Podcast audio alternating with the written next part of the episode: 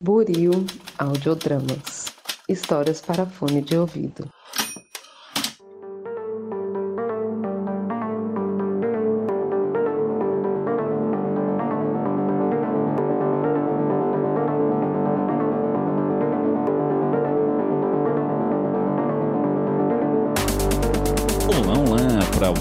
Que acaba de sintonizar em mais um episódio aqui da Rádio Oslo. Seja mais uma vez muito bem-vindo. Eu sou o Thiago Vogo James e iria apresentar mais um boletim diário com algumas modificações. Isso porque eu falo do futuro. Quer dizer, para você vai ser no passado de qualquer forma, ou na real presente, já que você tá me ouvindo agora. Enfim, seja como for, gravo essa abertura hoje, domingo, dia 4 de setembro de 2022, enquanto enquanto que o restante do programa foi gravado na noite do dia 31 de agosto de 2022, também conhecido como quarta passada. E para já chutar um balde logo de cara e fazer você ficar por aqui durante o restante do programa, eu já adianto que houve um atentado contra a minha pessoa. Mas não se preocupem que eu já me encontro bem, é mais enquanto eu gravo esse episódio, estou acomodado em uma bela poltrona confortável de frente para minha lareira enquanto degusto um belo vinho chileno. De qualquer forma, agora que eu chamei a sua atenção, vou manter o suspense e só retornar ao final do programa para as devidas explicações. Os trechos que você irá ouvir a seguir dizem respeito à gravação do dia 31, onde eu relatei acontecimentos recentes aqui de Oswaldo Lopes, até por fim receber uma visita inesperada.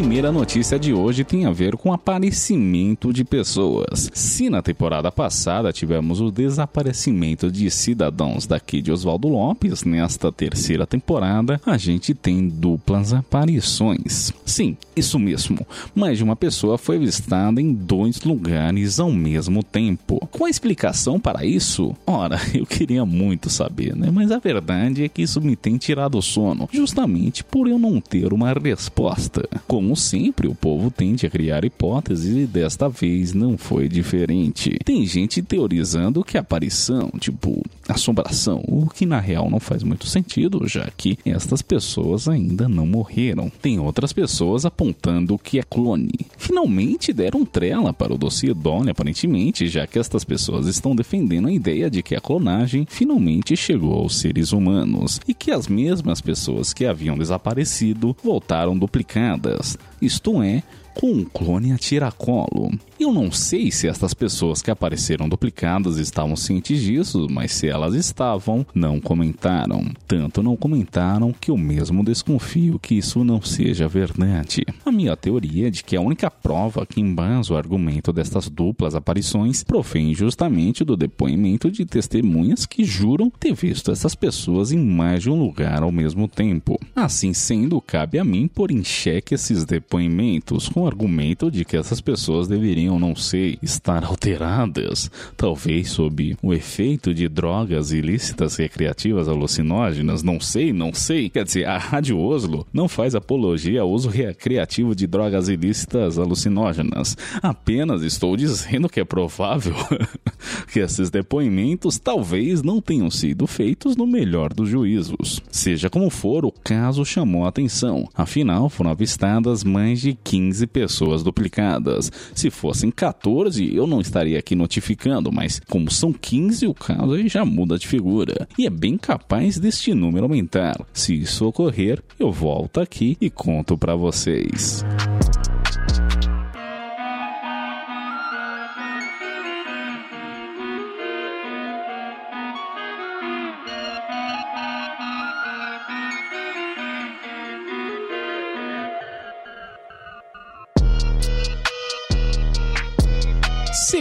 As notícias de hoje, desta vez temos uma que parece tirada de uma série de TV. Isto porque nesta segunda-feira, 29 de agosto, foram presos o professor de química de 50 anos, Walter Mercado, não aquele, junto com seu ex-aluno João Pedro, de 22. Os dois tiveram voz de prisão após terem sido encontrados junto ao parque estadual da cidade, enquanto fabricavam algodão doce e uma Kombi. Detalhe este que parece lógico, uma vez que, até onde eu saiba, a venda de algodão doce não é legal, a não ser pelo fato de que nas horas vagas a dupla de dois chutava o balde e usava a Kombi para praticar assaltos em pequenos estabelecimentos da região. A polícia teoriza que a venda de algodão doce não passava de um hobby. Seja como for, o algodão doce da cor azul parece ser bastante gostoso. Não que eu já não tenha provado. Tá, é, ok. Sim, eu, eu entreguei na minha fala, não é mentir, mas vou dizer que é verdade, sim, eu já provei desta iguaria e Confesso que quando aprovei me senti levemente alterado, mas deve ser o nível exacerbado de açúcar que a galera põe nisso, afinal acho que algodão doce é basicamente só açúcar, né? Enfim, quando foi perguntado o porquê dos assaltos, o professor disse que a causa era nobre. Era para tratar o câncer de sua gata, Cielo. É, gente, vamos lembrar que veterinária não costuma ser assim muito é, módica com seus preços, né? Realmente, é, quem tem bicho, quando vai no veterinário, leva aquela facada na carteira né? Eu acho que era até esquema da gente aqui da Rádio Oslo propor uma vaquinha para o tratamento da gatinha Cielo. O que, que vocês acham? Além disso, o professor Walter também ganhou um prêmio na semana anterior da prisão, mas isso fica para o próximo bloco. Yo, Gatorade me, bitch! Terceira notícia, irei agora relatar acerca do 13º Festival do Tubérculo na região dos rios, mais especificamente quanto ao desempenho da nossa querida cidade neste festival. Como todos sabem, até bem recentemente, Oswaldo Lopes não tinha muita tradição no cultivo e preparo de tubérculos, mas esse quadro mudou de figura quando teve todo aquele BO da pandemia, né, que o povo estava passando fome, aí o prefeito decidiu iniciar aquele programa de tubérculo nosso de cada dia e blá blá blá blá blá blá blá blá. Pois bem, Oswaldo Lopense médio pegou gosto pela coisa e finalmente despontamos em algumas categorias deste festival tão tradicional que eu nunca mencionei, não por tê-lo inventado apenas para preencher espaço no episódio de hoje, não longe disso, mas sim porque nossa participação enquanto Oswaldo Lopense sempre foi pífia e por isso nunca digna de nota. De fato, a participação de Oswaldo Lopes neste festival se dava quase que de maneira simbólica, com com Passa 2 e Torralta tomando para si todos os prêmios. Mas este ano foi diferente, com Oswaldo Lopes emporcando, nem sei se o uso desse verbo está se dando de maneira correta, mas foda incríveis três prêmios, sendo eles maior batata inglesa do festival, honraria esta concedida a Dona Lourdes, que trouxe nada mais nada menos do que uma batata de 5 quilos. É um recém-nascido praticamente, né? Além disso, a gente também liquidou a fatura de melhor prato com uso apenas de tubérculos culinário, com o troféu sendo levado para casa pelo chefe de cozinha Pedro Fogão, que fez uma batata rústica ao molho de purê que o júri simplesmente amassou. E como nas categorias envolvendo yames a gente acabou não ganhando nada, já que aqui a gente só planta batata, levantamos ainda assim mais uma taça, a de melhor aproveitamento para usos terceiros que não envolvam nem culinária nem eletricidade de tubérculos, com um projeto proposto pelo professor de 50 anos de química Walter Mercado, sim, isso mesmo, o que foi preso no bloco anterior, sendo que ele esquematizou um processo de adubagem com o uso de cascas de batata vitaminadas capazes de recuperar solos estéreis. Bacana, não é mesmo?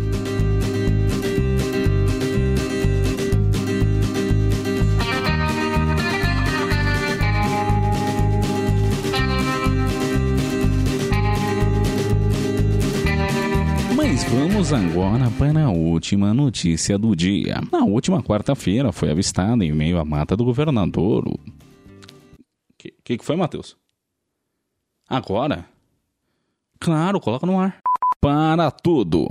Se essa porra de aparição na da mata do governador. Porque parece, meus queridos ouvintes, que a Rádio Oslo vai ter um convidado surpresa.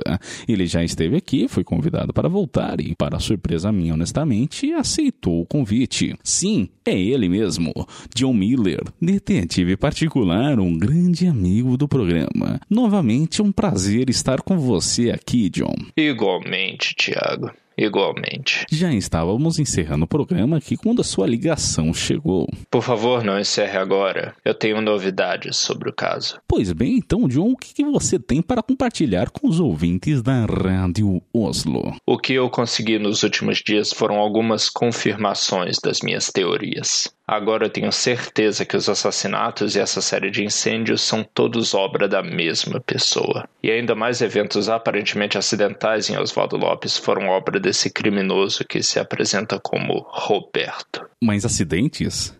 Que acidentes? Achei que você saberia. Eu? Por que eu, John? Ora, não é óbvio? Porque você já noticiou aqui mesmo na rádio um acidente com um caminhão de gás, não foi? Ah, sim, eu me lembro. Faz certo tempo, mas a gente chegou até a notificar aqui. Foi no episódio 49, Boletim Diário 07, All Gás, não? Isso, esse mesmo. Te surpreenderia se eu dissesse que não foi um acidente? Sim, me deixa surpreso. Só não me surpreende mais do que o fato de você ter escutado todos os episódios anteriores da Rádio Oslo, que estão disponíveis apenas no formato de podcast. Eu faço de tudo por um caso. E o que eu descobri é que esse suposto acidente estava coberto de evidências apontando o contrário. Não havia sinal algum de falha mecânica no caminhão, e nenhum outro carro se envolveu no acidente. O motorista capotou aquele caminhão sozinho em uma pista com quatro faixas vazias.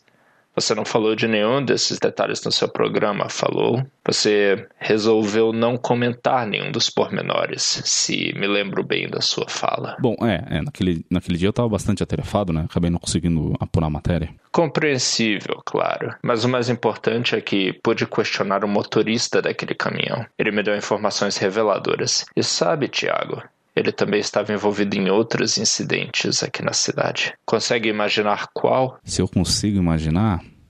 Sim, ah, sim.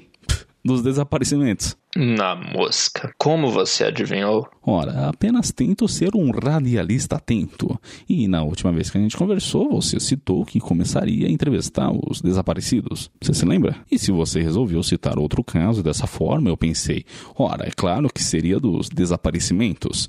E até esperava que você fosse falar mais desse caso, falando nisso. Enfim, o que, que deram as entrevistas? Eu vou saciar sua curiosidade. Em geral, foram inconclusivas. As pessoas estavam distantes e confusas. Muitos parentes e amigos relataram que os desaparecidos não pareciam mais as mesmas pessoas. Mas não este motorista. Ele estava lúcido.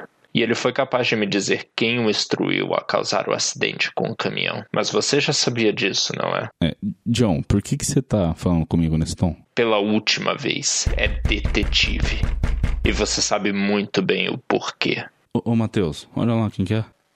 Chegou alguém aí, é? Sim, sim, bateram aqui, mas pode continuar. A produção vai dar uma olhada. Vamos focar aqui no episódio, porque este é um furo dos grandes. O, o que, que o motorista falou para você? Que o acidente teve um mandante. Que esse homem queria o gás para usar em uma série de crimes que pareceriam acidentes os incêndios em série. Foi o Roberto? Ele fez isso? Não existe essa besteira de Roberto. Ele me disse o verdadeiro nome do responsável. Ô, Matheus, a gente tá no meio do programa, dá uma olhada lá. John, por favor, me diga o nome. Tem um pessoal batendo aqui na porta, mas vamos seguir com o programa. Foi seu nome, Tiago, o vulgo James. O quê? Já comprei tempo o suficiente. Roberto. Abra a porta para os policiais ou eles vão derrubá-la. Não, pera, isso só pode ser um engano. Eu, eu gente, eu... Que isso? Gente... Gal Galvão, o que, você tá... Não tá falando com você pelo menos? O que você tá fazendo aqui agora? Tiago, você está preso. Tudo que você disser pode e será... Espera, não fazem isso no Brasil, né? Ok, levem ele, rapazes. Ô, oh, oh, que é isso? Ei, ei, gente, calma. Pra onde vocês estão me levando?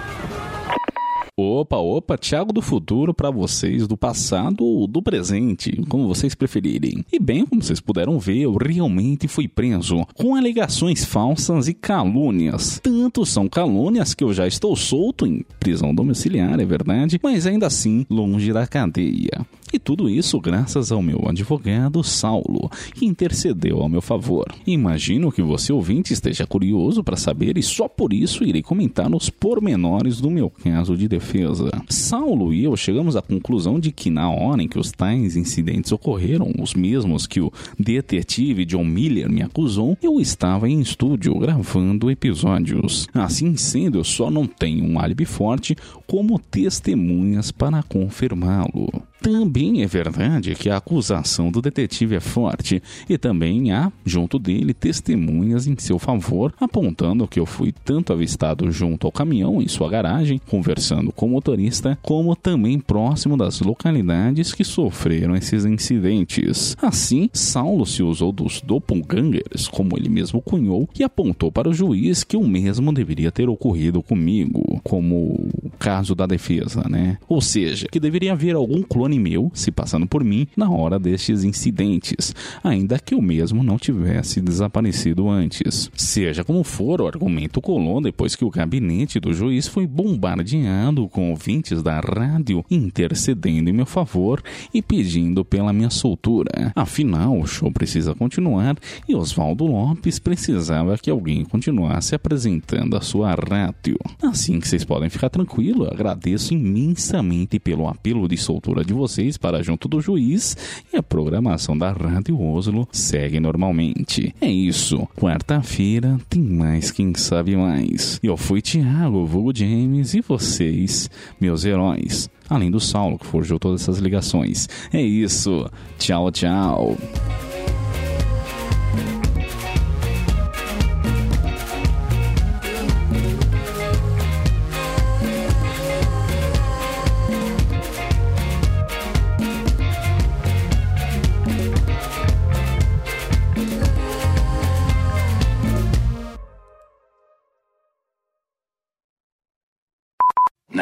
Say my name.